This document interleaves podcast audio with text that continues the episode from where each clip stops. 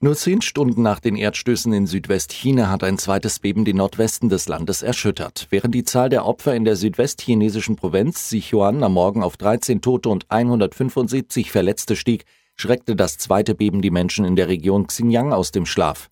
Die Stärke der neuen Erdstöße bezifferte das Erdbebenzentrum auf 6,6. Betroffen war ein wenig besiedelter Kreis in einer autonomen mongolischen Präfektur. Eine amtliche Nachrichtenagentur des Landes berichtete von drei Verletzten. Der in Mali abgestürzte deutsche Kampfhubschrauber hat vor dem Aufprall die Hauptrotorblätter verloren. Das geht aus einem Schreiben des Bundesverteidigungsministeriums hervor.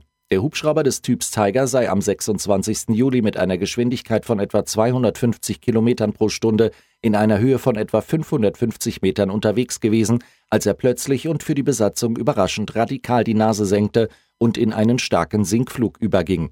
Nach etwa zehn Sekunden sei der Helikopter auf die Erde geprallt und habe unmittelbar Feuer gefangen. Der Absturz sei nicht zu überleben gewesen.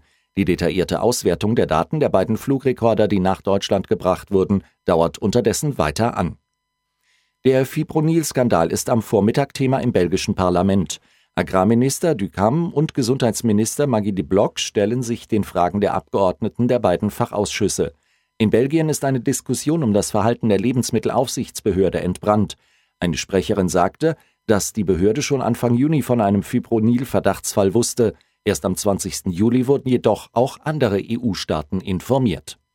Mit einem Küchenmesser ist ein Mann nahe dem Hauptbahnhof in Leipzig auf eine Frau losgegangen und hat sie schwer verletzt. Der Angriff am frühen Abend sei völlig unvermittelt geschehen, so die Polizeidirektion Leipzig.